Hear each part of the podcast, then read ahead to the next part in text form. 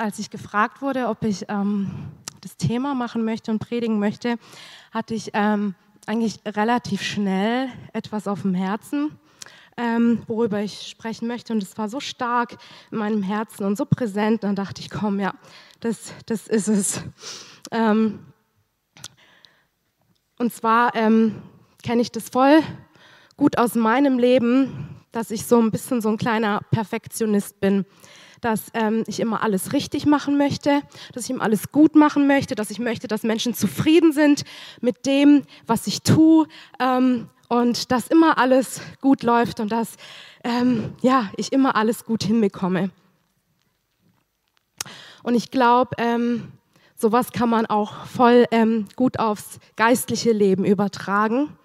Und ich glaube, ich bin hier nicht die Einzige, ähm, der das so geht. Ich glaube, ganz oft ist es so, wenn wir ähm, uns für Jesus entschieden haben, ihn in unser Leben aufgenommen haben ähm, und er anfängt in unserem Leben Dinge zu tun, dass wir ähm, dann natürlich auch wachsen wollen, wir in verschiedenen Bereichen uns verändern wollen, merken, hey, boah, da läuft es noch nicht so gut, boah, da muss ich noch irgendwie an mir arbeiten, da muss ich noch etwas ändern. Und so ähm, ist es voll oft so, dass man dann einen Bereich nach dem anderen Bereich so abarbeitet ähm, und so denkt, boah, gut, das habe ich jetzt geschafft und ähm, boah, da bin ich jetzt schon voll anders geworden, da konnte ich mich voll ändern. Ähm, check, abgehakt und so geht man die verschiedenen Bereiche durch. Ähm, und wenn man mal vielleicht etwas nicht so gut hinbekommt oder in einem Bereich voll fällt oder ähm, nicht so gut gehandelt hat, ist man so, boah, das, das kann doch nicht sein. Ähm, und man setzt sich so unter Druck und ist dann voll am Boden und voll zerstört. So geht es mir voll oft, weil ich dachte, hey, ich erwarte doch so viel von mir. Ich muss doch jetzt richtig handeln. Und, ähm, und versteht mich nicht falsch, ich glaube, es ähm, ist gut, ähm, wenn wir ähm, auch Frucht in unserem Leben bringen. Das wäre das wär traurig und schade, wenn wir ähm, Gott in unserem Leben aufgenommen haben und wir keine Frucht bringen. Also wenn wir uns für Gott entscheiden und ein Leben mit ihm führen, dann gibt es keinen Stillstand. Entweder wir wachsen und wir kommen ihm näher oder wir gehen halt Schritte zurück. Du kannst nicht einfach nur stehen bleiben und nichts tut sich. In einem Leben mit Gott, da geht es vorwärts. Es ist ein dynamisches Leben oder du gehst halt äh, Schritte zurück. Und ich glaube, es ist gut, eben, man soll ja Früchte bringen, es, es soll ja auch in deinem Leben sichtbar sein. Aber ich glaube, es gibt da voll die große Gefahr, wenn wir versuchen, alles aus eigener Kraft zu schaffen. Ich glaube, dann vergessen wir ganz oft, dass wir Gott brauchen. Dass es um Gott geht, der uns die Kraft gibt und aus dem wir alles herausmachen. Dass es nicht darum geht, dass wir irgendwie ein tolles, glanzvolles Leben hinlegen und wir sagen können, guck mal hier, klopfe auf die Schulter, guck mal, was ich ähm, für ein gutes Leben mit Gott führe und er so ein Schmuckstück ist, sondern dass es aus ihm heraus ist.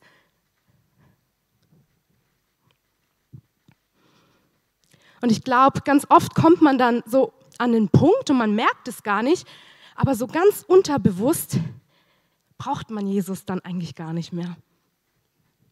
Wenn man denkt, boah, das kriege ich ja alles voll gut hin und ich muss das ja schaffen und es geht ja um mich und irgendwann ähm, kommen wir so an einen Punkt, natürlich würden wir das oft nicht zugeben, aber dass wir in unserem Inneren denken, boah, eigentlich schaffen wir es ja auch alleine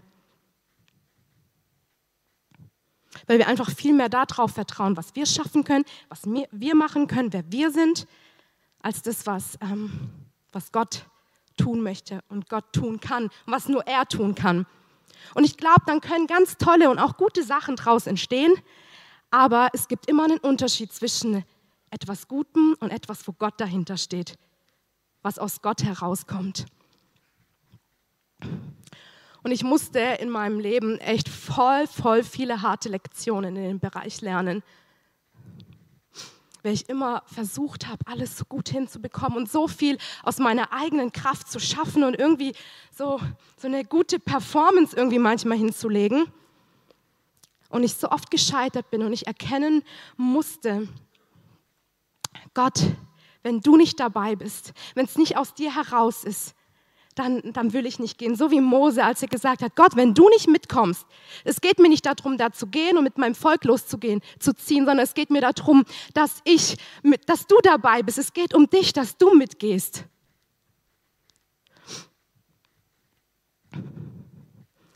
Und um Frucht bringen zu können, muss ich in dir bleiben. So wie es in Johannes 15, Vers 5 steht. Wer in mir bleibt und ich in ihm, der bringt viel Frucht. Denn getrennt von mir könnt ihr nichts tun.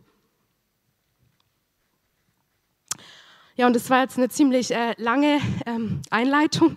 Das war so eine kleine Hinführung ähm, zu ähm, dem Thema, worüber ich heute sprechen möchte. Und zwar ähm, an das angelehnt möchte ich sprechen ähm, über Gottes Kraft, die in uns mächtig ist, wenn wir schwach sind. Und ähm, dazu ähm, wollen wir in die Bibel schauen und uns einen Vers angucken. Und ähm, wir schlagen 1. Korinther 12, Vers 9 auf.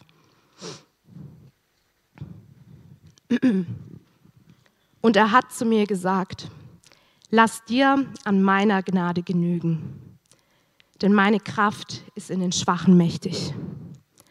Darum will ich mich viel mehr meiner Schwachheit rühmen, damit die Kraft Christi mir beiwohne.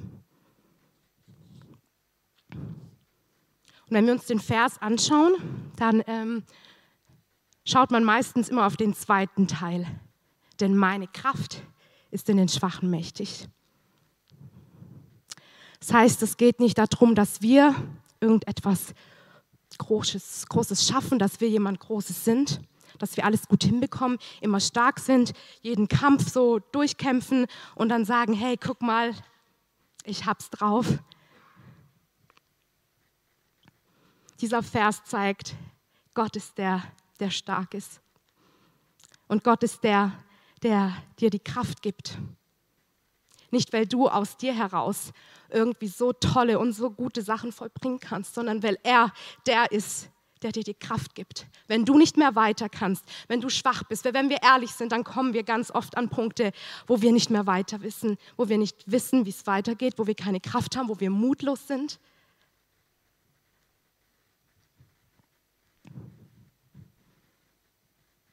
Ich glaube, es ist ganz wichtig, dass wir nie vergessen, dass wir so abhängig sind von Gott und dass wir so abhängig sind von dem, was er gibt und was er tut in unserem Leben. Und es wird auch niemals aufhören. Wir sind es gewohnt, wir gehen in die Schule ähm, und dann lernen wir dort zehn Jahre, elf Jahre, zwölf Jahre, keine Ahnung, wie lang es bei jedem ging, was. Und dann haben wir einen Abschluss und können sagen, okay, das und das und das haben wir gelernt, das haben wir geschafft und äh, jetzt bin ich fertig, jetzt habe ich graduiert. Aber bei Gott ist es nicht so. Wir werden nie an einen Punkt kommen, wo wir sagen können, so jetzt fertig, also abgehakt. Ich äh, bin jetzt gar nicht mehr abhängig von ihm, sondern jetzt habe ich ja alles gelernt und jetzt äh, kann ich ja loslegen. Wir werden immer abhängig von ihm sein. Wir werden immer ihn brauchen. Es wird immer er sein. Er ist immer die Grundlage von allem.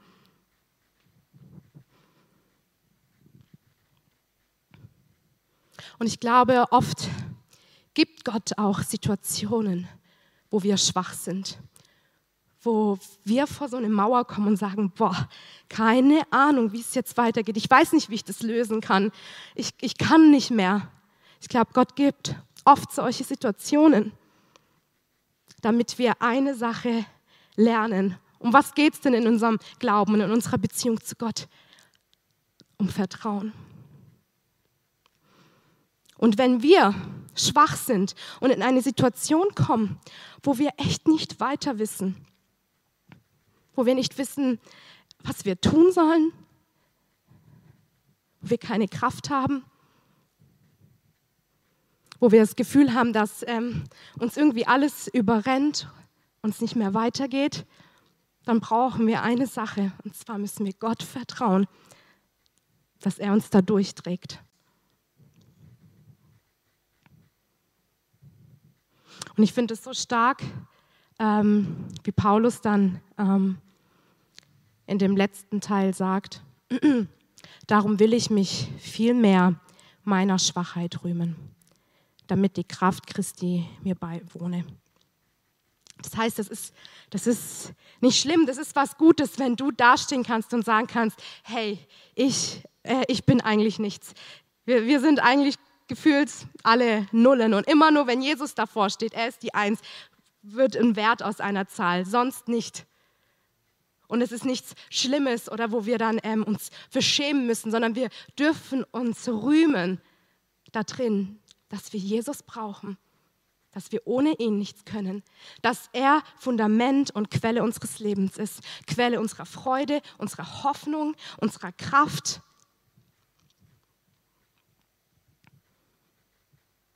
Und weil wir nichts aus uns selber heraus tun, sondern weil wir alles aus einer tiefen Abhängigkeit zu Gott machen.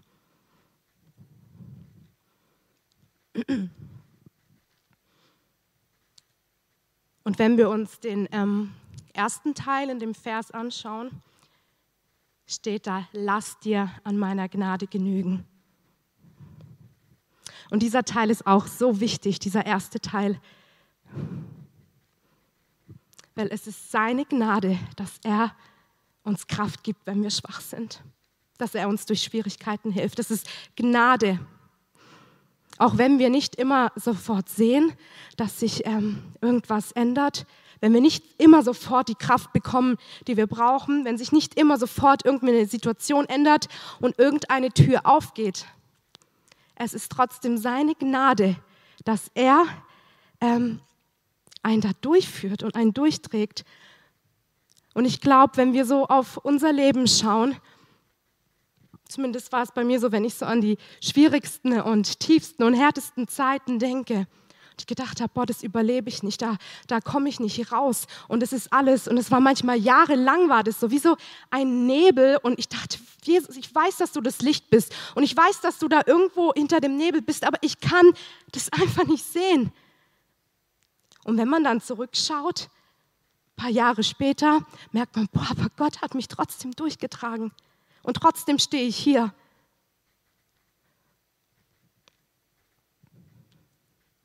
Und das alles ähm, ja, kommt echt aus so einer ganz tiefen Verbindung, die wir zu Gott haben. Wir müssen immer mit ihm verbunden sein, so wie wenn du da einen Stecker, ein Kabel in die Steckdose steckst. Natürlich tut es dann seine Aufgabe, aber es muss immer eingesteckt sein. Sonst ist irgendwann der Akku leer, tschack, und weiter geht's nicht mehr. Wir müssen immer so verbunden sein mit Gott. Und ich glaube, das nimmt einem dann auch so viel Druck raus, wenn man nicht irgendwas schaffen muss und irgendwas hinbekommen muss, sondern wenn man einfach vor Gott kommen darf, so, so wie man ist und er einen befähigt und er einem die Kraft gibt.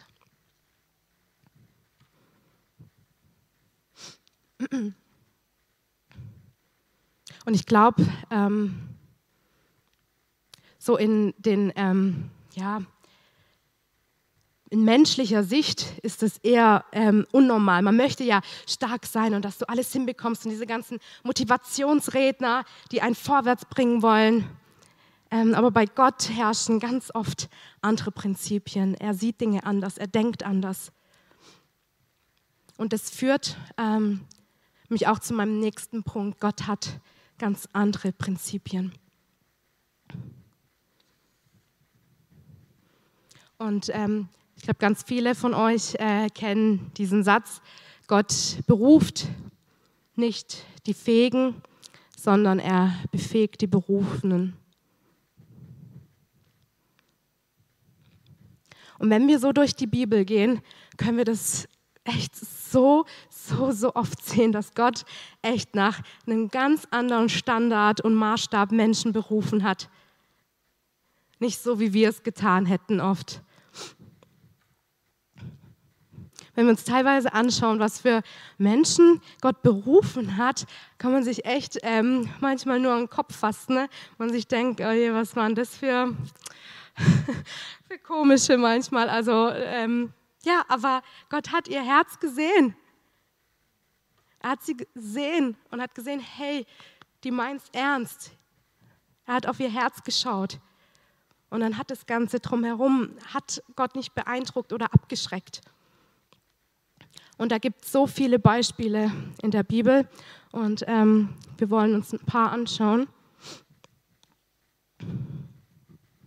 Zum Beispiel, wenn wir uns Paulus anschauen. Paulus war gefühlt der größte Evangelist. Und er war der größte Verfolger von Christen. Also mal ganz ehrlich, der hat voll viele äh, Christen äh, umgebracht, abgemerzt, sie ins Gefängnis gesteckt, hat andere Leute angestiftet, dass äh, die Christen verraten sollen.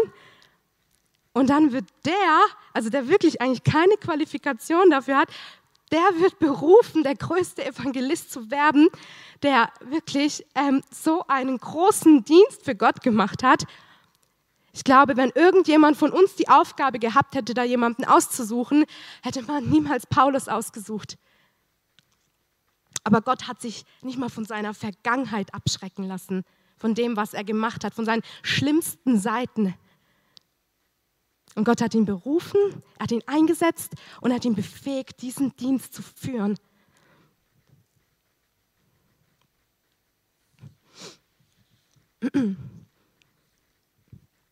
Wenn wir uns die Berufung von Levi, dem Jünger, anschauen, in Markus 2, ähm, 13 bis 17, naja, lesen wir mal alles.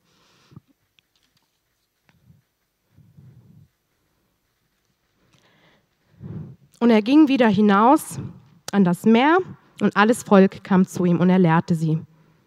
Und als er vorüberging, sah er Levi, den Sohn des Alpheus, am Zoll sitzen und sprach zu ihm, folge mir nach. Und er stand auf und folgte ihm nach. Und es begab sich, dass er zu Tisch saß in seinem Hause. Da setzten sich viele Zöllner und Sünder zu Tisch mit Jesus und seinen Jüngern. Denn es waren viele und sie folgten ihm nach. Und als die Schriftgelehrten unter den Pharisäern sahen, dass er mit den Sündern und Zöllnern aß, sprachen sie zu seinen Jüngern. Mit den Zöllnern und Sündern ist er? Da das Jesus hörte, sprach er zu ihnen, nicht die Starken bedürfen des Arztes, sondern die Kranken. Ich bin nicht gekommen, Gerechte zu rufen, sondern Sünder. Das heißt, Jesus sieht den Levi, den Zöllner. Zöllner waren eh die größten Sünder zu damaliger Zeit. Und er ruft Levi, sein Jünger zu sein. Ne? Nicht die ganzen Pharisäer, die das Gesetz in- und auswendig kannten und äußerlich keinen Makel hingelegt haben, die nicht zur guten Schicht gehört haben, die nicht zu den weltlichen, ähm, dort angesehenen gesellschaftlichen Standards gepasst haben, sondern die, die man ein bisschen schief angeguckt hat und gedacht hat, boah, was sind das für schlechte Menschen, boah, was sind das für Sünder.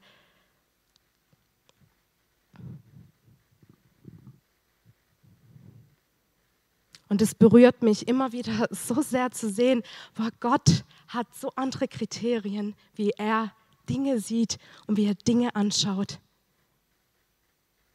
Und ihm war es nicht wichtig, wie gut angepasst seine Jünger sind, sondern ihm war es wichtig, ey, was ist in ihren Herzen?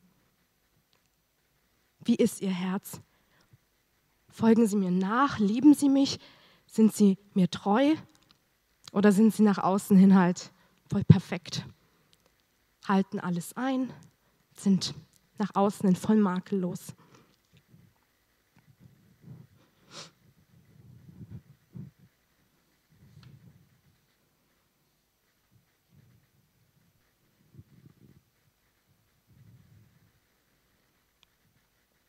Und ich glaube auch, dass ähm, in der Gemeinde so oft so ähm, sich so ein bisschen so weltliche Standards eingeschlichen haben, wo es so oft ähm, so um Erfolg geht und wie wird man erfolgreicher und wie macht man das und das und zehn Schritte, um noch den zu erreichen und äh, fünf Schritte, wie du das und das überwindest. Und alles wird so, so professionell gemacht, ähm, wenn man sich halt abguckt, wie es ähm, draußen in der Welt gehandhabt wird. Ähm, und dann wird alles so ein bisschen so professioneller und man schaut, ähm, eben eher darauf, was für Skills du hast, was für Fähigkeiten du hast, was du so leisten kannst. Aber das ist gar nicht so, wie, wie Gott denkt und wie Gott handelt.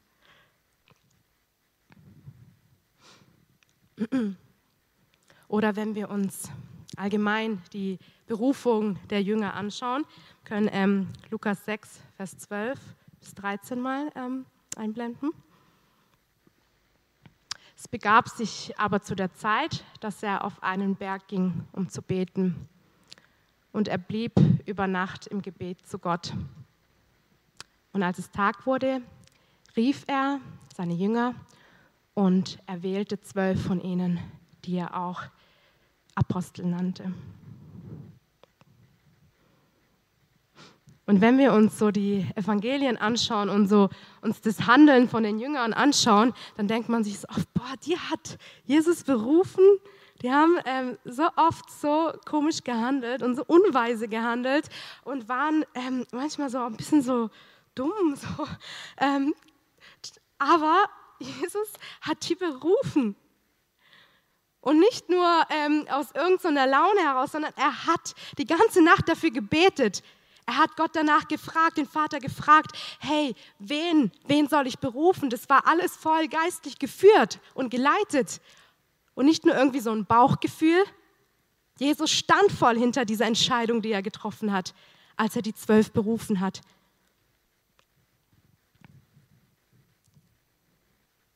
Und sie waren in so vielen Bereichen echt so unperfekt und keine krassen Vorbilder oder so und haben oft so menschlich gehandelt und so, ja. Ähm, genau, und das finde ich ist auch immer voll ähm, das Zeichen, ne, dass die Bibel einfach nur echt sein kann, weil da wurden die Menschen nicht irgendwie so schön dargestellt, ohne ihre Fehler und alles wurde so perfektioniert, sondern die wurden so gezeigt, wie sie wirklich waren, mit all ihren Fehlern und Schwächen. Und es ist voll in Ordnung.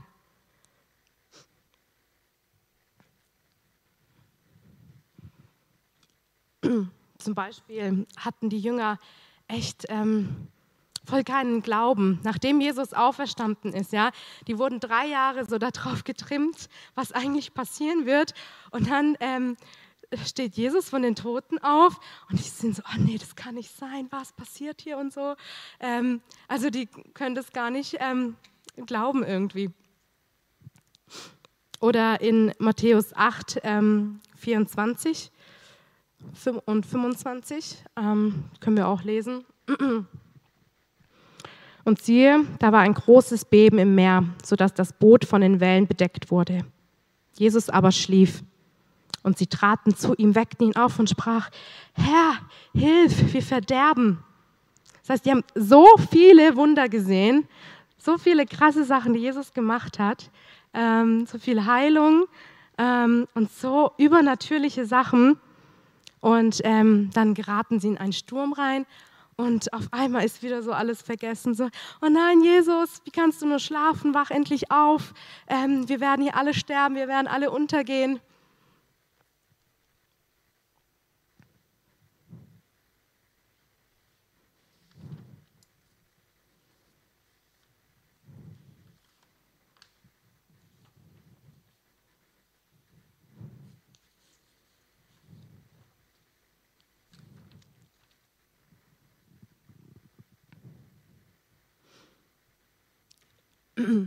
Und auch die ähm, Geschichte von Mose finde ich auch, ähm, das finde ich immer so spannend, wenn ich denke, okay, da wurde einer berufen, das ganze Volk zu leiten und zu führen. Und wenn man sich anguckt, was der aber davor so verranzt hat, ähm, der hat einfach einen Ägypter umgebracht, musste erstmal jahrelang weg, so ins Exil fliehen und ähm, Gott konnte trotzdem aus diesem großen Fehler, das war nicht richtig, was er gemacht hat, konnte Gott trotzdem so was Großes, so ein Wunder machen. Und er hat ihn so gebraucht und ihn so befähigt und hatte so eine intime und so eine enge Beziehung zu ihm.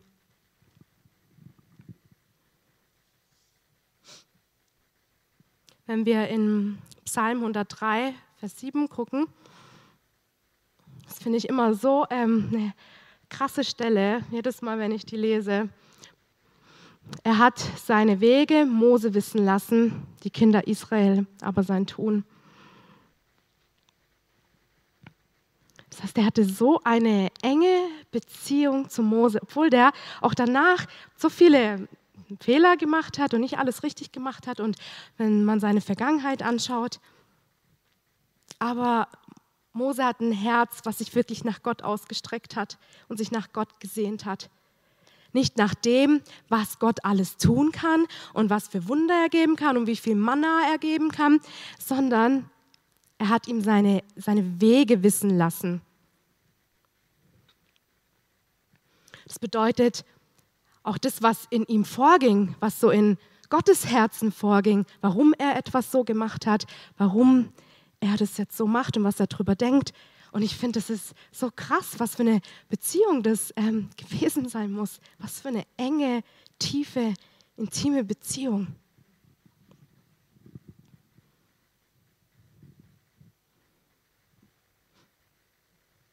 Oder wenn wir uns David anschauen, er wird äh, ein Mann nach Gottes Herzen genannt und hat echt voll viel verbockt. Und trotzdem hat Gott so viel in seinem Herzen gesehen, weil obwohl David echt viel Mist gebaut hat, ist er immer wieder umgekehrt und ist zu Gott gekommen und gesagt, hey, nein, es tut mir leid, ich kann nicht ohne dich. Es tut mir leid, hat Buße getan, hat erkannt, dass es nicht richtig war und hat sich nicht von Gott dann abgekehrt, sondern hat sein Angesicht gesucht und hat ihn gesucht. Und wenn wir uns so die ganzen Beispiele angucken in der Bibel, ähm, was für Leute Gott berufen hat, dann waren das nicht so die ähm, irgendwie so Glanzleistungen hervorgebracht haben ähm, oder die besonders tollen und unbedingt die beliebten waren, Aber darum ging es Gott auch nicht, weil er andere Prinzipien hat. Ihm geht es nicht darum, dass du irgendwie versuchst, irgendwie zu performen und super stark zu sein und alles zu schaffen. Ihm geht es nicht darum, dass du nach außen hin perfekt bist und alle Menschen denken, wow, der hat's drauf. Sondern was er möchte, dass du ihm dein Herz gibst und dass er Fundament in deinem ganzen Leben ist, dass er die Grundlage von allem ist, dass er nicht nur irgend so eine Nebensache ist und so zu deinem Leben dazugehört, wie auch irgendwas anderes, was du so hobbymäßig oder sowas machst, sondern dass es wirklich dein Fundament ist in allem, in allen Bereichen deines Lebens. Und dass du immer wieder zu dem Punkt zurückkommst, Jesus, ohne dich will ich nicht, ohne dich kann ich nicht, es geht um dich. Und wenn du nicht da bist, dann will ich auch nicht gehen.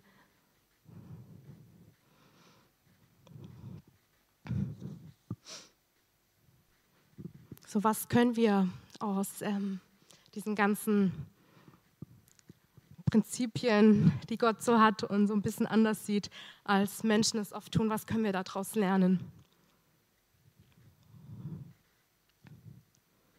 Er beruft und er befähigt die Berufenen. Und er kann es sogar aushalten, wenn man mal Fehler macht. Aber es ist wichtig, dann zu ihm zurückzukommen und sich nicht zu verstecken und zu sagen, okay, ich habe es nicht gepackt, ich habe es nicht geschafft und äh, jetzt muss ich mich irgendwo in meinem Zimmer verstecken.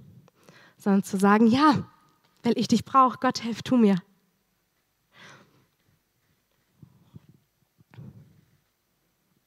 Und der, der beruft, ist so viel wichtiger als die, die berufen sind.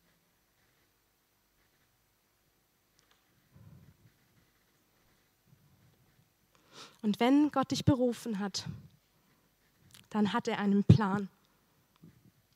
Er hat einen Willen, seinen Willen, sein Wirken. Und er wird schon dafür sorgen, dass er es durchbringt. Du musst nicht versuchen, ähm, irgendwie alles alleine hinzukriegen, sondern wenn er dich berufen hat, dann befähigt er dich auch. Dann gibt er dir auch das, was du brauchst. Aber du musst dich auch an ihn klemmen. Das ist so ein Zusammenspiel.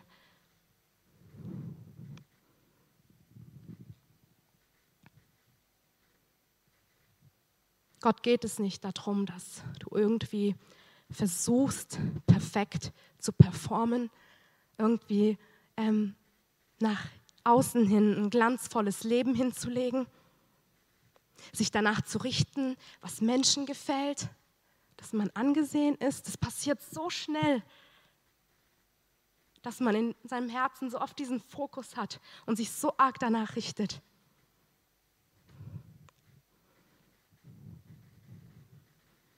Aber er schaut auf unser Herz. Und wir sollen keinen Menschen gefallen, sondern wir haben den Auftrag, Gott treu zu sein.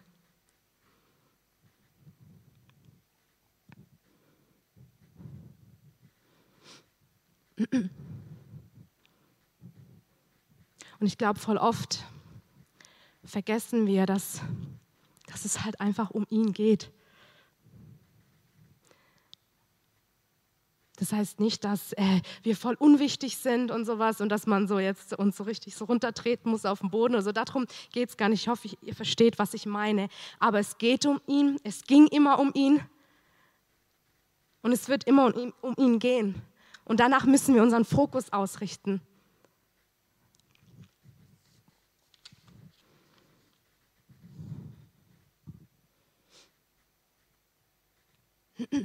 Er ist nicht irgendein eine Nebensache,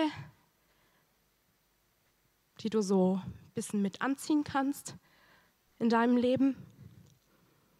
Und es geht nicht darum, dass du irgendwie dann der Gott bist und die Kontrolle über alles übernimmst und Jesus halt so ein nettes äh, Nebending ist.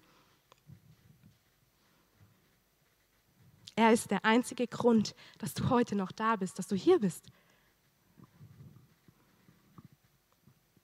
Er ist unser Fundament und ich glaube, das ähm, ist echt eine Sache, die wir immer wieder aufs Neue lernen müssen, wo wir so zusammenbrechen und merken, hey, er ist die Grundlage, er ist alles.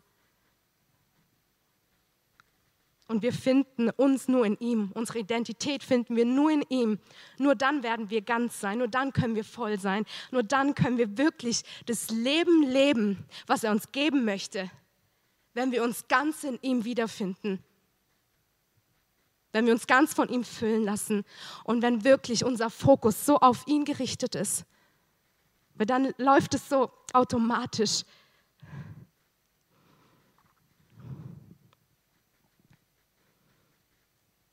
Und ich glaube echt, dass ähm, so vieles auch eingerissen werden muss in meinem Leben. Ich weiß nicht, wie es bei dir in deinem Leben ausschaut, aber sowieso Mauern, die sich gebildet haben, aus deinen eigenen Taten, aus dem, was du denkst, was dich sogar gerecht macht.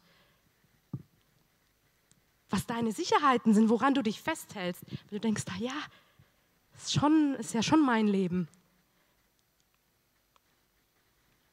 Und dass das echt alles eingerissen werden muss. Dass wir das ablegen und sagen, ja Gott, nur du. Und ich finde es so interessant, mir ist ähm, dieses Bild eingefallen mh, mm, von äh, dem Mond und die Sonne. Ähm, das heißt, der Mond hat ja nicht die eigene Kraft zu leuchten. Also äh, Vollmond und so ist ja alles voll schön, aber der Mond braucht die Sonne, um leuchten zu können. Wenn die Sonne dann so am richtigen Fleck steht, dann ähm, reflektiert quasi der Mond ähm, das Licht von der Sonne.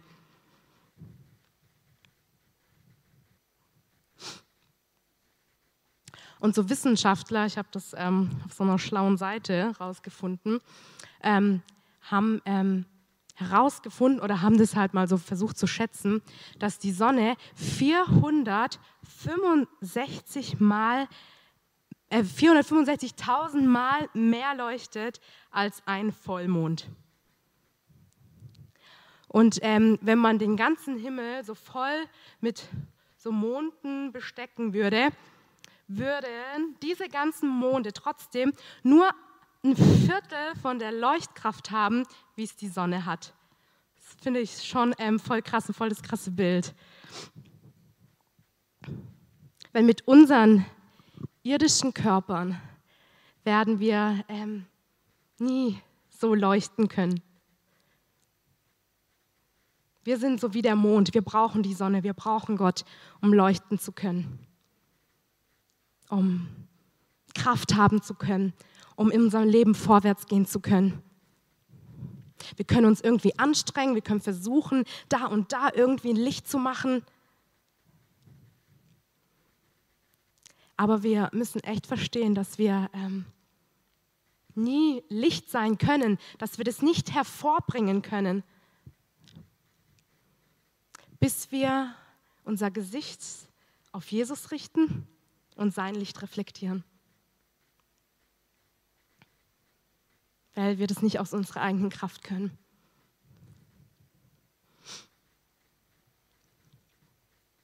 Und ich weiß nicht, ähm, wo du gerade unbedingt in deinem Leben stehst, was du gerade für Probleme hast, wo du da gerade durchgehst.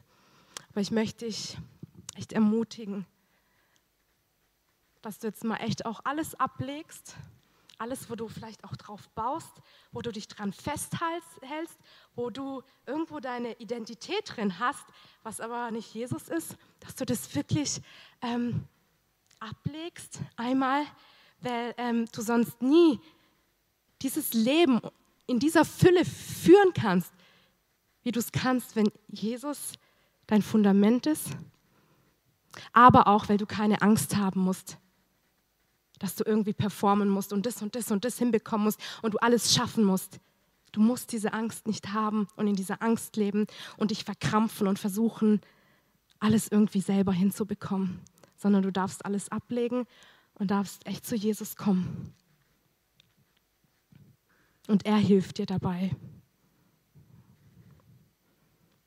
Und wenn du leuchten möchtest, dann wirklich, dann, dann richte dein Gesicht auf Jesus und dann wirst du dann wirst du ein Licht sein, weil du sein Licht reflektierst, was so viel größer ist, was immer heller sein wird.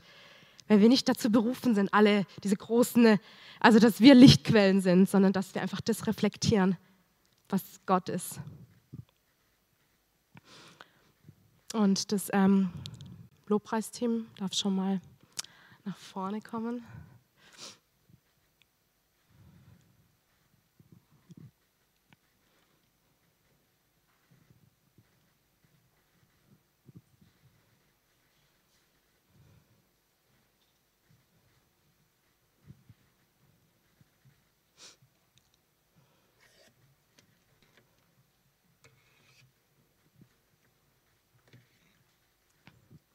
Und wenn wir jetzt nochmal ähm, so die Zeit jetzt im Lobpreis haben, ähm, dann möchte ich euch echt auch voll ermutigen, dass ihr jetzt echt die Zeit, die Zeit nutzt, Sachen abzulegen. Ihr wisst, was für Sachen da sind, was ihr ablegen müsst, aber dass ihr wirklich Sachen ablegt.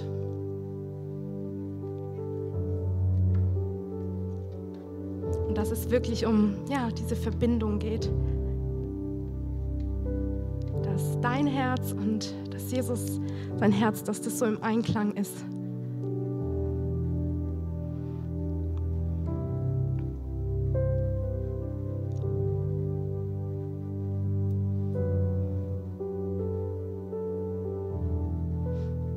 Jesus, ich danke dir, dass in dir Leben in Fülle ist. Danke dir, dass, dass wir nicht versuchen müssen, irgendwas aus eigener Kraft hinzubekommen.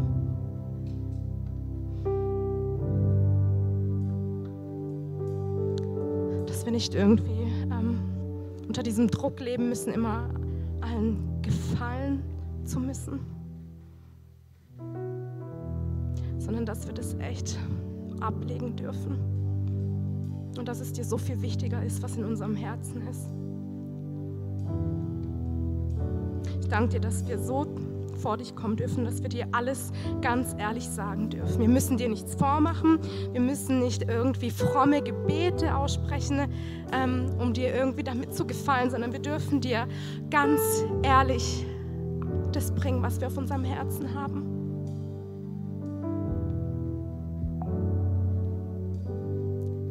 Danke, dass du so gut bist.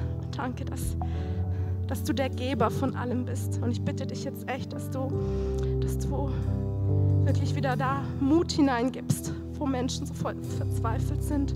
Dass du jetzt wieder voll mit deiner Kraft kommst. Dort, wo ja, Menschen kraftlos sind, aber dass es deine Kraft ist. Und dass du wirklich dein Werk tust hier.